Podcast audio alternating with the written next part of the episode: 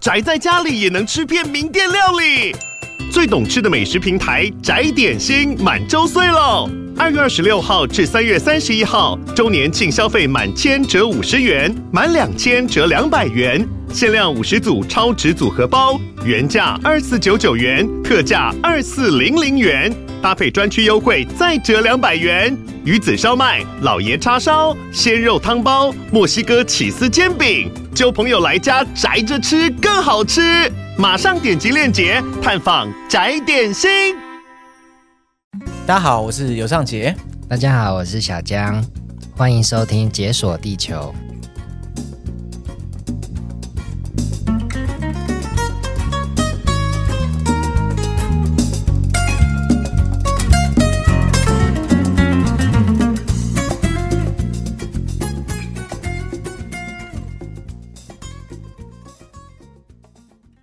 你刚刚不是说你很紧张吗？可你一次就完全搞定，录音键一按下去之后，自然而然进入那个状态，这样。对对对，开始逼自己进入录音模式，这样。对，哎，这一次其实我也是有点紧张，是一来是因为就是现在目前环境的 setting 非常高级，哦、没想到这么豪华哎。对啊，一进来就看感觉自己真的变成网红了。对，然后二来当然确实小江医师本身也算是一个网红，然后不敢当，我现在压力有点大，真的不敢当，不敢当。对，所以我这次找小江医师来节目上，当然就是要。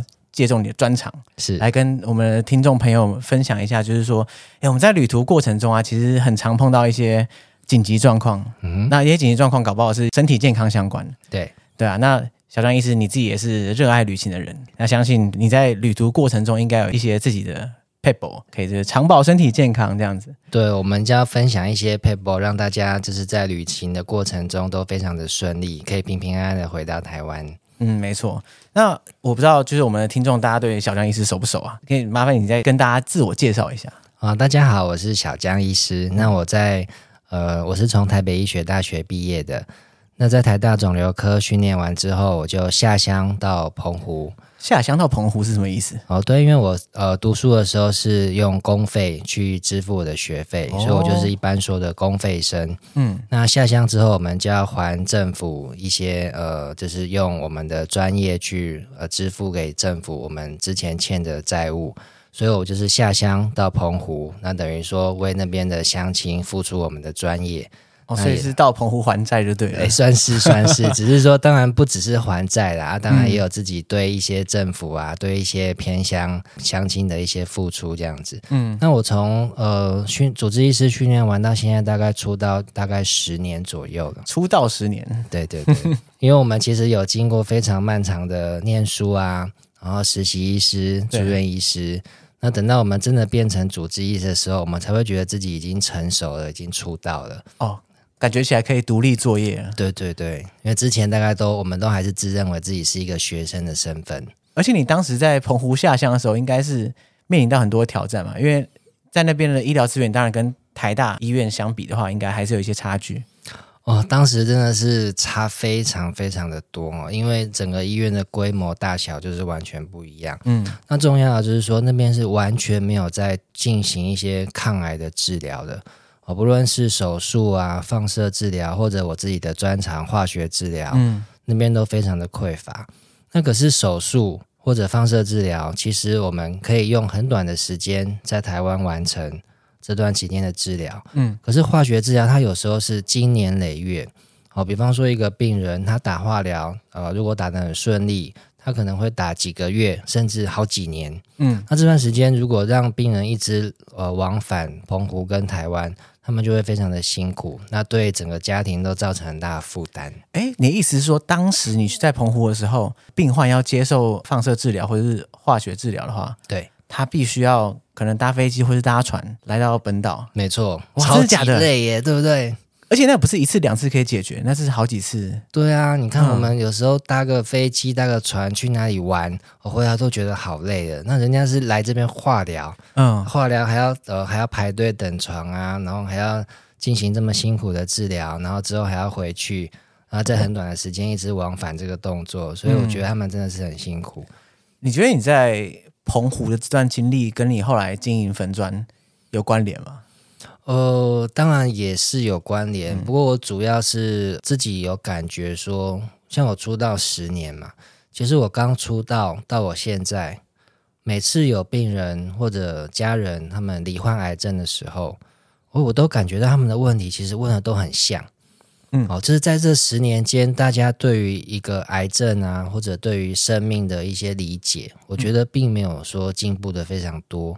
那其实每个人都一样哦，只要一诊断癌症，他就会变得很手忙脚乱啊。对对对，哦，就是会呃到处寻找名医啊，然后到处去呃去问一些偏方啊，哦，问一些有没有什么能吃什么，真的能做什么，希望自己的家人可以变好嘛。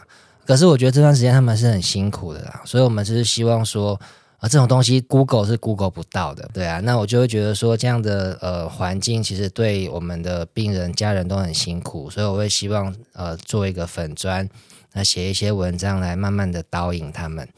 哎，我发现现在目前这个年代啊，很多医疗人员，不管是医师、药师、护理师等等，很多人都在经营自己的自媒体。对，那其实我觉得这个。某种程度上是非常非常重要的，就像你刚刚讲的，你在呃 Google 上的时候，你看到一些资讯，很多是奇奇怪怪的。对，而且你刚刚讲到这个癌症的部分，我就想到，你知道，就是如果你现在有什么任何症状、任何病痛，你去 Google 的话，嗯，那九十怕是癌症。哦，对，对，对，对，我今天肚子痛，Google 一下，哎，可能癌症。没错，没错。我今天头痛，Google 一下，哎，也是癌症。对，对，对，对，对，对，对啊。所以其实我很早以前就觉得说啊，到底我网络上要怎么样查，才能查到一些。比较中立、理性、客观的那个医学资料，哦，这个就很重要。像我自己觉得，这就是网络的盲点啊，它会提供我们无比多的资讯，嗯、可是这些资讯它并没有办法演变成我们的概念。嗯，那这些概念是需要我们这些呃经过长时间训练的人，然后帮你们解读，然后帮大家讲出比较容易理解的内容。但这个是我们呃身为医师最主要的工作，就是希望大家可以从。一大堆这些浩瀚的资讯里面，去真正挑选出对自己有用的内容。嗯，我觉得这个医学普及化、医学知识普及化的路其实是非常漫长的啊。是因为怎么说呢？经营一个认真的粉砖，像你付出很多心力来查很多资料，跟大家讲说怎样是正确的医学观念。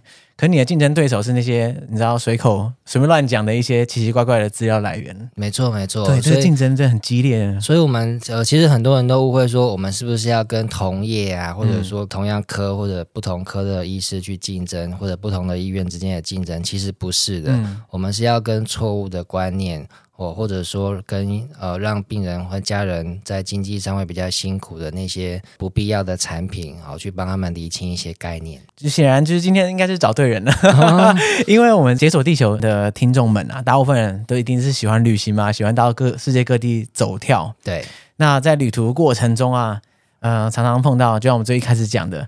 各种突发事情很常发生，嗯，嗯，然后如果说要预防的话，当然有很多方式啊。今天刚好江医师可以来分享这个正确的医疗资讯，特别是在旅途上这个特定的使用情境下。我想这个每个人都不一样，那我尽量呃讲出说，哎，比较适用于大家的状况。嗯嗯嗯，因为像江医师，你本身也很喜欢周游列国，到处旅行嘛，对不对？是，对啊。像你在旅途过程中有没有碰过什么跟医疗比较相关的这种突发状况呢？呃，我想坐飞机哈，大家其实多多少少都会不舒服，就是像我自己坐飞机坐久了之后，我就会开始头痛啊，嗯，然后会开始耳鸣啊，会开始恶心啊。那我自己也有准备很多的药物，是呃让我自己就是有突发状况的时候可以及时服用的。对，可是有一次我坐飞机，我就真的吓到哎、欸，就是我那时候已经从纽约要回香港吧，嗯、然后已经快要降落了。对。就已经想说啊，我就换个衣服啊，然后梳洗一下，要准备来迎接我们美丽的亚洲。对，终于要下飞机了，就很高兴。其实坐回来真的蛮辛苦的哦，你不管坐什么舱，你坐那么长的时间都是会蛮辛苦的。嗯，那那个时候坐商场就赶快跑过来跟我说：“诶，不好意思，江先生，我们有一些突发状况，可不可以请您帮忙？”啊，其实我我我不知道为什么他知道我的职业是医师哦。哎，对啊，他怎么知道？我我我真的不知道，因为机票上有写的。对，我觉得太神奇了。可是没关系，他问我，我就我就当然愿意帮忙啊。因为我我才刚体验过那些头痛啊、耳鸣啊、不舒服的状况。我想说啊，我这边有药，我可以分给那些乘客嘛，那些乘客一起跟我共度这个旅程的朋友们。嗯，啊，我就想说义不容辞，我就跟着他走过去，冲了。对，然后哎，我经过在路上哦，就旁边还有可能乘客就主动的举手说：“哎，我是不是也可以帮忙？”那他说他是一位牙医师。嗯，那我想说，呃，这个状况应该不是有人牙痛，所以才紧急吧？他可能痛到快挂了。对，我想说他可能呃，就是他慢慢做就好了，这种小事我们来处理就好了。嗯嗯嗯。结果我一进去看，那个乘客根本就已经没有呼吸，没有心跳，没有呼吸，没有心跳。对啊，我我想说，我我原本想说我只是去个发药 而已，结果去了竟然是要马上急救，我当场真的是呃，其实是蛮紧张的。嗯。其实我我是觉得很佩服那些空勤啊，哈，就是那些空服员，嗯、他们其实已经当场已经开开始急救了。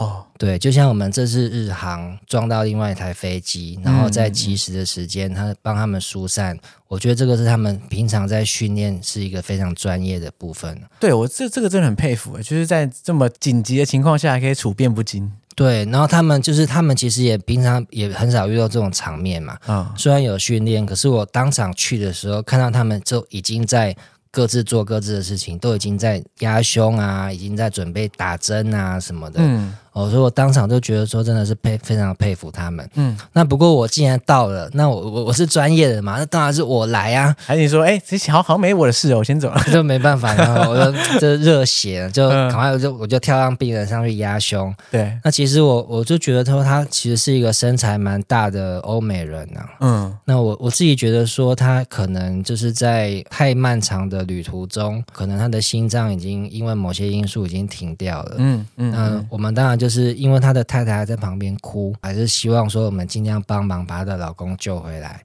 所以我们当场就是呃，只能义不容辞的去做这件事情。我们就是从遇到的时候就一直压胸到着陆为止，大概前后大概有三四十分钟吧。哇，那时间很长哎！哦，我真的感觉超累。对，然后中间座舱长啊，那些空服员还请我们说，诶，已经要降落了，比较危险，那我们是不是应该先回座位？嗯可是大家如果在急救啊，就知道说这个过程是千万不能中断的。OK，因为你一中断，他的脑部的血流、脑部的氧气马上就降低。嗯，那你就算救回来，可能也会造成一个长远的伤害。嗯，所以这个过程就不能中断啊。所以我就是一边降落一边压胸。然后一边请呃一些来帮忙的乘客来跟他们说，请你做什么，请你做什么这样子。哇，现场就是发派任务给大家。对，那当然我、哦、这是我第一次在空中急救啦，就是我不是很有经验。我相信应该大部分人这辈子也不会碰到这个。对，而且就是根本没有那个心理准备啊。对啊，真的吓死。然后后来就是呃救护车那些 EMT 就是呃专门的救护人员上来把病人接走之后，我们才终于松了一口气。嗯病人到降落的那一刻，他状况有恢复吗？还是他后来？呃，我想他可能是救不回来的。OK，欸，可是我觉得在当时那个情境下，我们就只能全力以赴。尽人事听天命。如果说，比方说在航程中，你还要三四个小时才要着陆，才要有医疗资源，那我觉得说我们可能会有不一样的应变措施。嗯，可是当时就真的快降落了，那降落之后又马上有救护车、有医院。所以我觉得当时那个是我们唯一能做的事情。嗯，因为我真的非常非常常听到有人在飞机上，譬如说身体突然有突发状况。嗯，所以我真的不是很确定说，哎，到底飞机有什么特别的魔力，会引发一些急性的情况？飞机我认为最主要的差异还是久坐了，在于位置上坐太久。然后对，尤其是像呃有些航空它的经济舱的位置可能就是真的很局限啊。嗯，那可能当初的设计啊。那现在大家都长得越来越大只，对不对？我我们位置没有长大，可是人变大。没错没错，我们的位置可能跟以前还变小，因为可以再多的客，更多的客人。可是大家每个现在的小孩都长得越来越大啊，越来越壮啊。哦，那在这么局限的位置上，要有时候又不能动这么长一段时间，其实是真的对我们的心血管会出蛮多问题。嗯嗯嗯。哎，我觉得飞机上如果有这种突发状况，真的蛮恐怖。对，所以我就是觉得说，我们尽量要为自己做好准备了。嗯，对啊。那像我自己在照顾癌症的病人啊，嗯、那其实呃也有很多癌症病人，他们在治疗中就问我们说：“哎，那我现在在化疗，我可不可以出国啊？我可以怎么样？”哦，那其实我就会跟他们说，虽然你现在可能身体并不是很完美，可是你现在治疗不就是为了出国吗？对对，你现在治疗不就是因为你希望有更好的生活品质，希望有更好的人生吗？对，所以你只要提出这个需求，我们就要尽量帮你达成。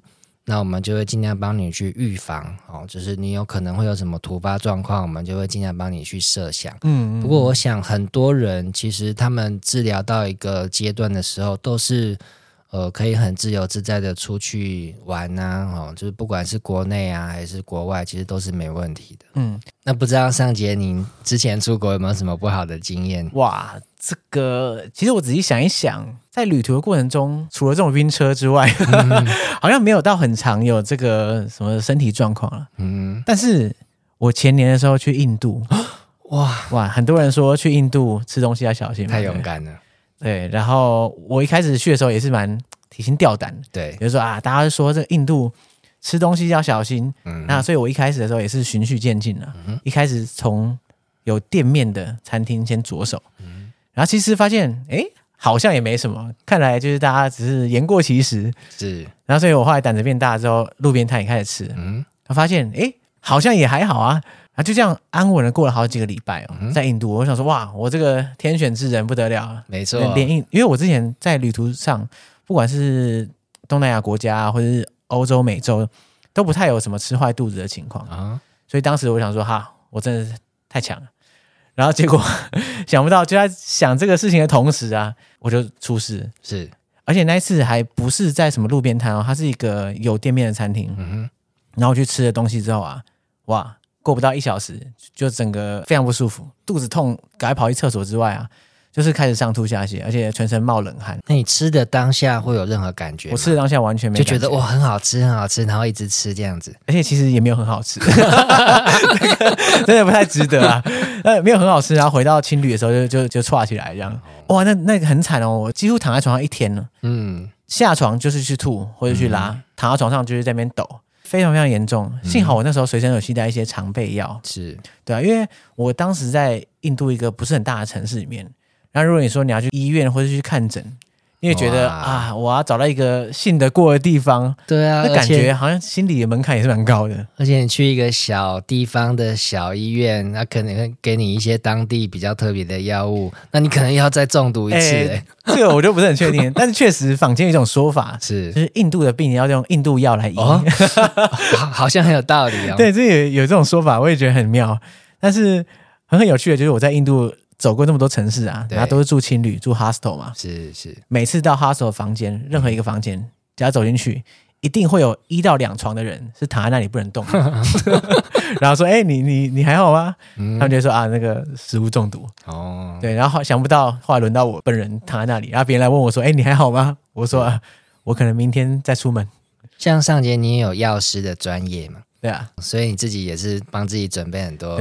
对。当时已经带了不少药，先吞了再说，这样。对，幸好一天之后我就恢复活力啊，不然的话，真的是我那个后面的旅程我也不知道怎么走哎。那你这样后面的旅程会不会在吃方面就特别的有有有有恐惧？在那一天过后，我就变得更保守。是然后因为那个时候也也快要回来了，就其实真的是蛮奇妙的哦。对啊，那还好你是快要回来的，万一你去的第一天就 食物中毒，对，我跟你讲，就很多人就是去的第一天，嗯，食物中毒，嗯、然后就此对印度的印象很差。对啊，真的很多。可是我听后来您在其他的节目有分享，其实印度真的没有大家想的这么糟糕，对不对？其实印度怎么说啊？大部分人会觉得糟糕有几个点啦，是一个当然就是食物，大家觉得。会怕嘛？嗯，那、啊、第二个就是啊，人多啊，大家觉得好像治安差之类的。嗯、坦白说，我自己都没有特别的感觉，我真的觉得还好。对，但是因为有些人有些人说啊，那可能是因为男生啊，你可能比较安全啊。嗯，那这一点我倒是确实是没办法讲什么啦。对，但是身边很多去印度的女生朋友，嗯嗯，他们也是觉得都还好。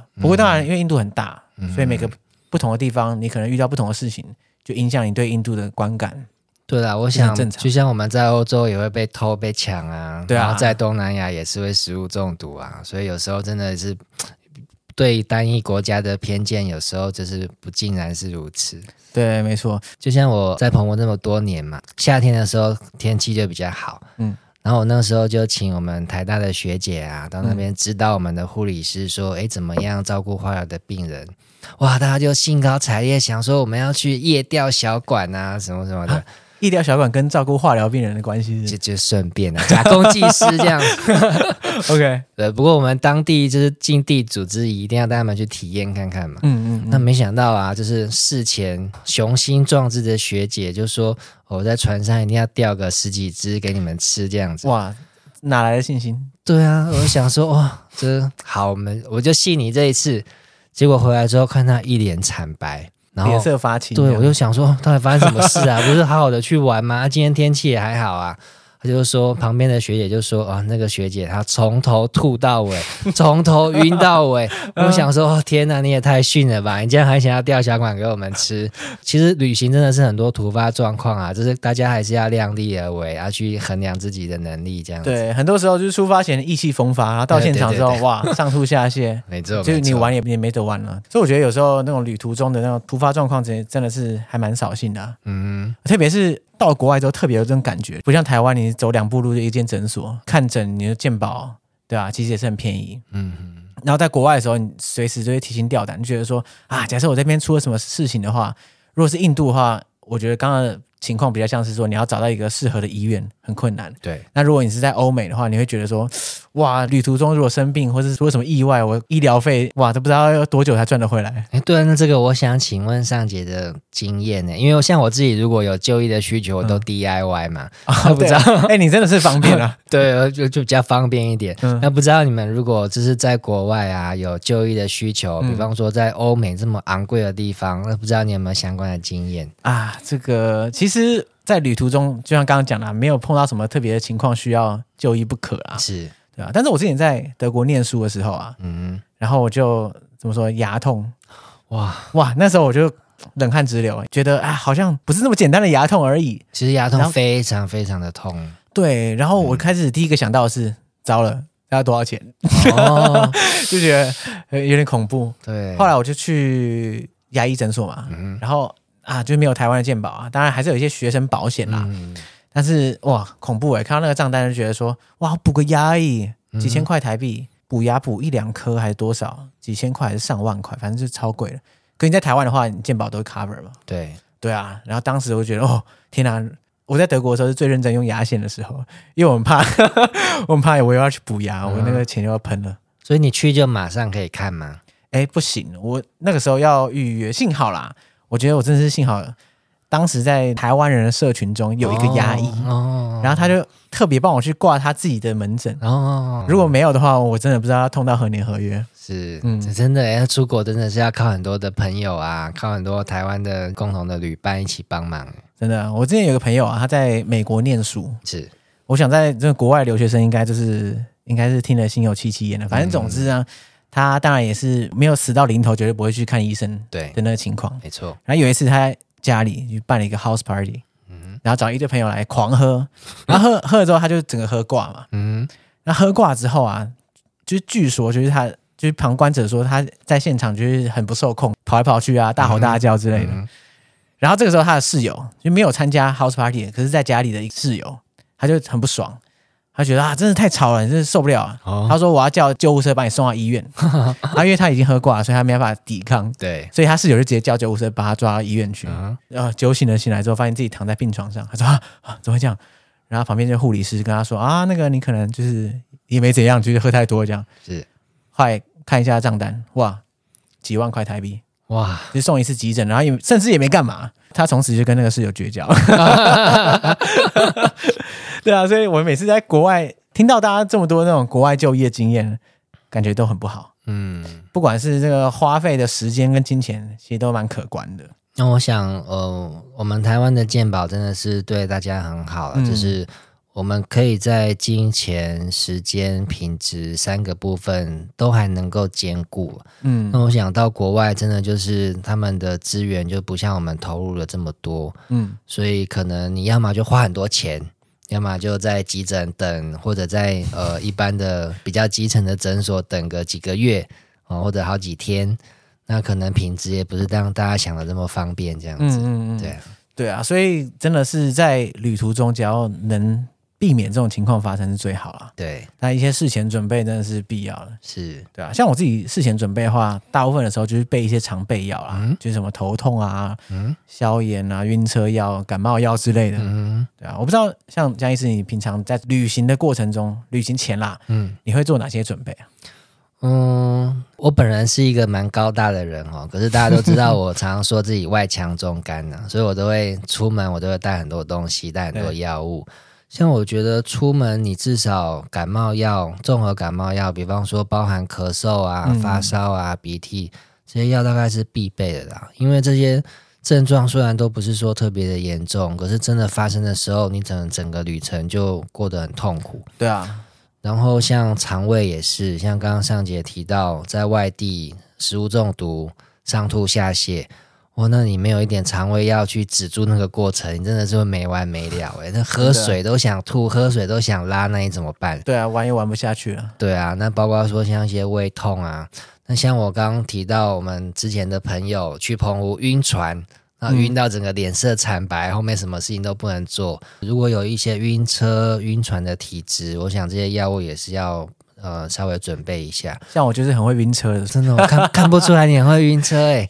我我觉得很奇怪，就是他看特定情境，有时候就不会晕，是，然后有时候也没干嘛，就就开始晕车，就觉得很奇怪。嗯，但是因为晕车那不是一两个小时就可以恢复的，嗯，有时候你晕车你一天就废了。嗯，对，对啊，所以我非常担心这个事情。对，其实我们药物都是预防胜于治疗的。对，那比方说，像我们如果要去真的是卫生条件比较不好的国家，嗯，那可能有一些比较基本的抗生素，最好还是要备着。嗯嗯嗯。那除了常备药，大家可以建议携带之外啊，因为你刚刚提到说，嗯、你平常有一些化疗的病人，他们也希望可以在治疗的期间有机会可以出国旅行嘛。对。然后我相信，不管是癌症病人，或是其他的慢性病的病人，他们在出国的时候，他们呃，会需要注意的事项应该比一般人还要更多一些，对不对？对，我们先用呃，我们像我自己比较熟悉的癌症病人哦，那我们就会尽量建议他说，诶，不要在你疗程过后血球最低的时候出去，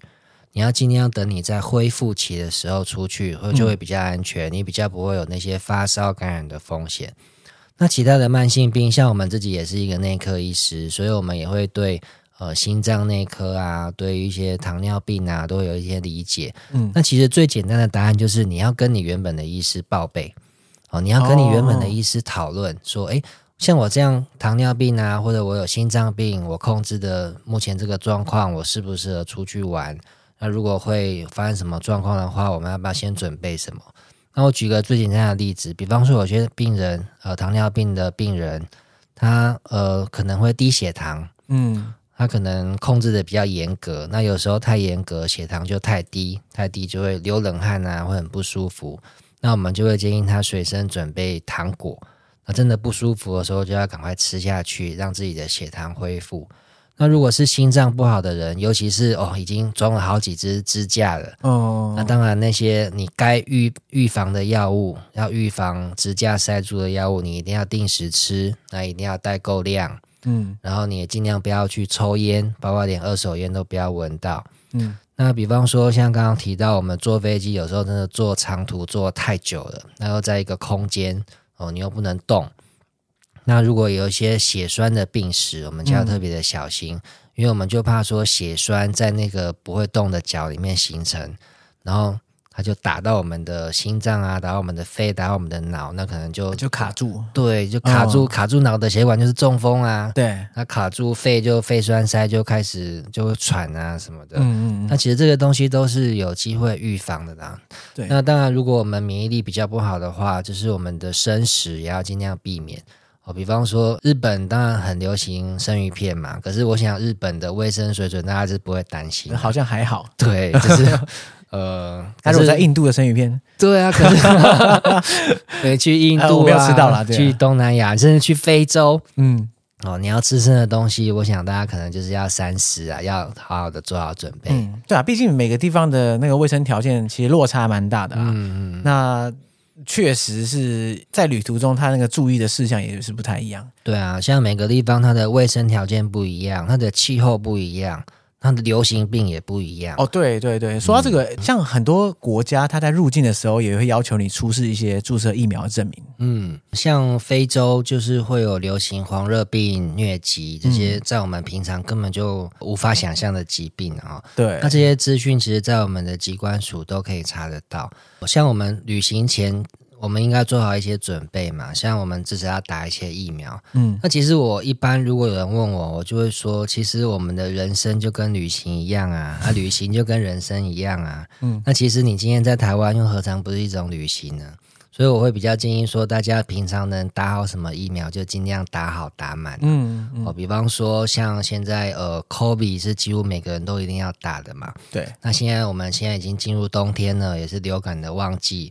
那如果公费允许的话，那当然就尽量打。那如果自己能力许可的话，其实自费打，我觉得也是很有帮助的。嗯，那像肺炎链球菌啊、带状疱疹疫苗，甚至以后有登革热哦，现在也有一些呃子宫颈癌的疫苗。对，那我觉得这个疫苗是呃医学上越来越进步，它是可以预防这些疾病的。那这个都是对我们很必要的投资。嗯，那重点是说，如果你出去玩。你真的不幸染病了，你可能做了很多准备，你还是生病了。对，那你回来的时候，你一定要跟我们的检疫人员讲哦，不要傻傻的把疾病就带回来、哦、啊，结果传染给我们大家，那这样就不是很好。对，在机场的时候都会。都会经过那个简易的一个关口啊，对，对，我相信大部分人平常看到那个关口，应该就直接走过去而已。对，其实不只是走过去，我们心里还会觉得哦，你好烦哦，一直在看我这样。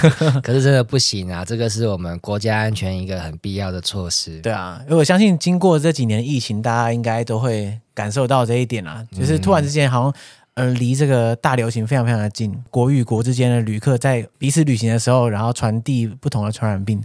这个东西突然变得很切身。嗯、对啊，其实，在 COVID 发生之前，大家从来没有想过今天会有一个世界级的传染病。对，真的哦，会整个把整个世界直接封锁掉。嗯，哦，那从来没有想象过会有这种事情。对啊，仔细想一想，其实如果在疫情前的时候跟我讲未来会发生这样的事情的话，我会觉得哇，真是一个很。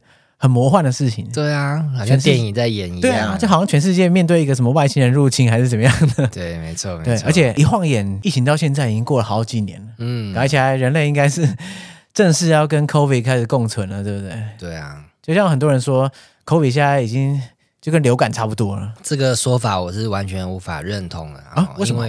因为我们在医院就可以看到啊，就是 COVID 的死亡率。跟流感的死亡率还是有一定的差距，嗯，那目前看起来可能会差到十倍以上，我差到十倍以上。对，其实 COVID 没有大家想的这么轻松，流感已经是对我们来说已经是很严重了，其实 COVID 是更严重的。嗯，那当然这些数据都只是初步的报告了哈，我们之后可能还是需要更大的数据。可是 COVID 流感化这个对我们来说是非常不精确的。嗯，那另外就是说流感，我们知道它发作的季节就是秋冬。对，那你夏天就比较少流感嘛，就不是那个季节。可是 COVID 它是一年四季都会有啊，到处都有，无所不在啊。对，对不对？我们当初确诊的时候，其实我们很多人都不知道自己是从哪里确诊的啊。嗯，那既然这样子，COVID 就绝对不是流感化。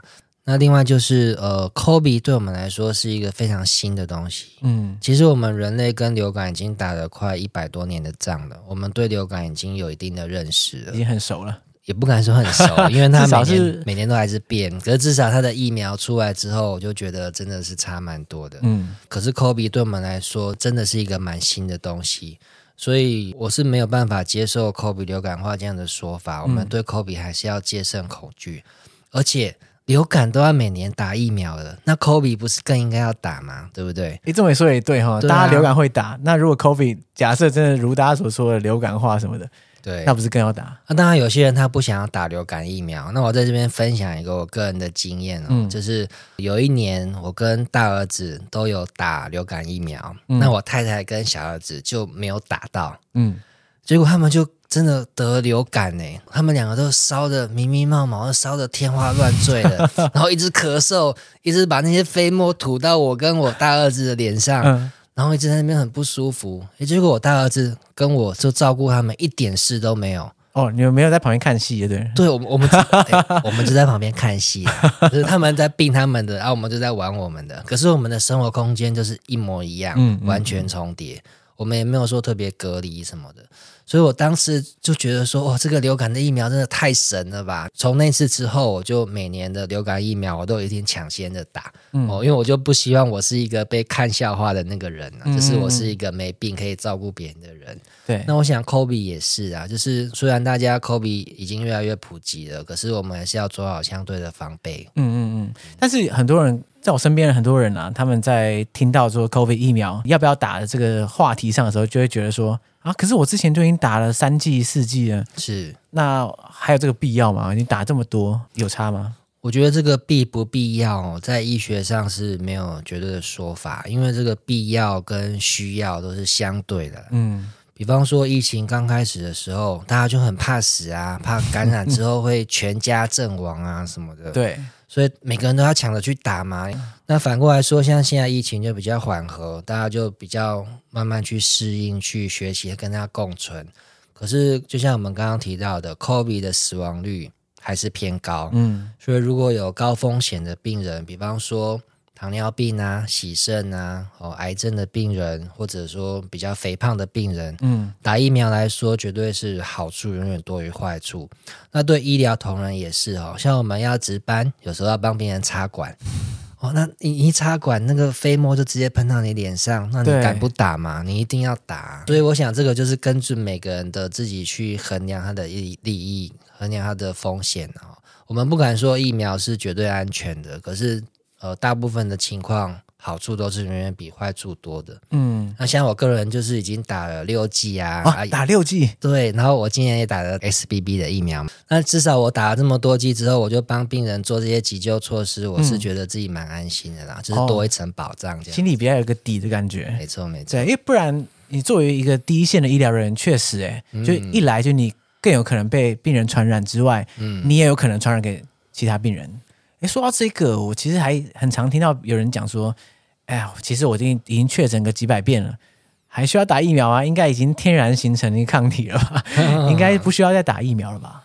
我们也希望如此啊。可是这个问题真的非常好，就是说，其实疫苗是一个很专精的科学。对，哦，大家不要想说，哎，电视上的名嘴在那边讲疫苗啊，讲什么的，其实疫苗是一个非常专精的一个领域。嗯。那我们一般确诊完之后，我们的确对病毒会有一段时间的抵抗力，那可能在一个月上下，这个俗称无敌星星状态。对对对对对，没错没错，就是这个就是这个名词。可是无敌星星就像你大家玩电动一样嘛，啊，一下子就没啦。对啊，对啊，因为我们的人体可能对这个病毒还不够熟悉，或者种种的原因，我们的抵抗力没有办法很持久。嗯，所以我们就是需要疫苗去帮助我们去增强我们的抵抗力，啊，去拉长那个时间。嗯，所以呃，就算你确诊过很多遍，你身体的抵抗力可能还是会随着时间消失。所以我们还是鼓励大家的是去试打疫苗。那一方面是去增强原本的抵抗力，那二方面现在又有一些很多的变异株，哦，如果打这些疫苗的话，我想对变异株的预防的能力也会比较加强一点，就是帮身体更新一下资料库的感觉。没错。那像张医师，你平常照顾很多那种化疗病人嘛？是。那我相信很多人会怎么说啊？因为我也听过有一种说法是说，哎呀，我这个身体平常就不太好，不太敢去打疫苗。嗯。他打疫苗会不会就是反而会引发什么样的副作用？嗯，你有听过这种说法吗？哇，一天到晚在讲，是很常听到。对，一天到晚在听，一天到晚别人也都在问。那我们就会想说，其实这个是一个逻辑的问题哦，就是我们打疫苗不就是为了要预防重症，为了预防器官衰竭啊，为了预防死亡吗？对。那我们今天身体比较虚弱的人得到 COVID 之后。他得到重症或者得到呃器官衰竭或者死亡的几率是远远比一般人高的。嗯，那所以这样的人不就更应该要打吗？对，高风险族群就是所谓本来身体就不好的，他如果确诊的话，应该是比一般人还要更更危险，更危险。对，所以疫苗其实本来就是要设计给这些这些病人要打的。嗯，哦，所以他们问这个问题，大家是因为害怕要问，这样我们都可以理解。可是这个疫苗其实就是为了设计给他们的。那其实现在疫苗我们大概也分成两大类哈，我自己觉得，第一类就是我们希望打完这个疫苗之后，啊，我们就可以把这个细菌或者病毒就消失在这个世界上。嗯，哦，比方说现在也没什么人在得到天花了嘛。对，哦，那小儿麻痹也越来越少见了。那可是另外一个疫苗，我们打了之后，可能没有办法让病毒完全消失。比方说，呃、流感，一天到晚还是会有啊，嗯、每年都会有新的啊。那 COVID 也是，我们打了这么多剂疫苗，可是它还是在，它可能没有办法完全从我们的世界消失。可是我们打了疫苗之后，大家就越来越不怕它了嘛，嗯，哦，就越来越安全了。所以我觉得疫苗，呃，我个人不管是谁哈，包括我的病人，包括我的亲朋好友问我，我的态度都一律是鼓励，嗯，嗯，哦，我们不会强迫你啊，这这世界上、没有办法强迫，对，没有办法强迫你一定要做这件事情。可是我从来都只有鼓励，我从来都不会说啊，你不身体不好不可以打这样。嗯嗯嗯，而且特别是如果近期有想要出国旅行的计划的话。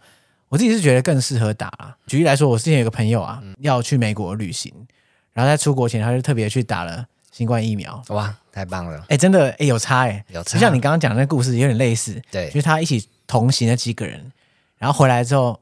每个都确诊，对，就只有他没有。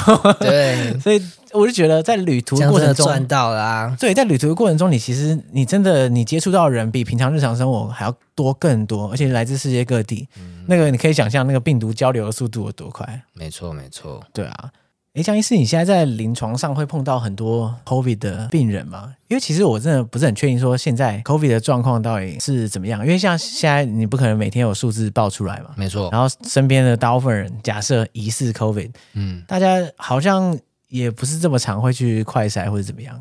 对，我想之前每天通报人数那个是特殊状况啊，嗯、那个绝对不是常态。对，那现在反而比较接近一般的状况，就是说你真的有重症。哦，或者说你病情特别的奇怪，我们才会想去通报嘛，才会想去验嘛。嗯嗯、要不然一般来的话，我们可能就是照一般病毒感染的治疗去去治疗去检验。那所以其实 COVID 可能会比大家想象中的多很多。哦，其实大家不知道而已。对，那因为我们通报的量现变得很少很少啊。比方说，我们现在的感冒可能就不会特别去验啊，可能大家连买快筛都懒啊，都买不到啊 什么的。对啊，对啊。所以其实 COVID 真的是比我们想象的绝对是多，比账面上要多很多。嗯。所以我觉得说，就像我们之前，呃，我想几乎每个人都有确诊的经验了，那不如我们就是积极的建设好我们自己的防御系统，去面对这些未知的挑战。嗯、那尤其现在又有变异株的问题，对。那现在我们已经进入到秋冬季节，然后天气已经越来越冷了。我们当然是希望说，呃，现在有 XBB 的疫苗可以让大家施打，那这个对我们现在全球各地的一些变异株也有一些防护的效果。对。那除了 COVID 疫苗，我们还有流感疫苗，还有肺炎链球菌疫苗。嗯、那这些病毒、这些细菌都是在秋冬的季节，会让呃我们高危险族群特别容易受到这些病毒细菌的侵害。那可能会导致严重的感染，可能导致器官衰竭，可能导致重症。所以这些疫苗，我们现在的政府有越来越多的资源。呃，只要是符合条件的成人，只要没有过敏，跟医师讨论过，根据自己的风险，根据自己的好处进行评估之后，我们都尽量鼓励大家去试打疫苗。嗯嗯嗯，而且接下来快要过年假期了，哦，对，想都不用想就知道，我们很多听众应该是就在这个过年期间一定要出国玩。那如果是出国玩的话，哇，疫苗真的是要先打起来。对啊，而且你们就算不出国玩，哇，全家可能大家庭几十个人聚集在一起。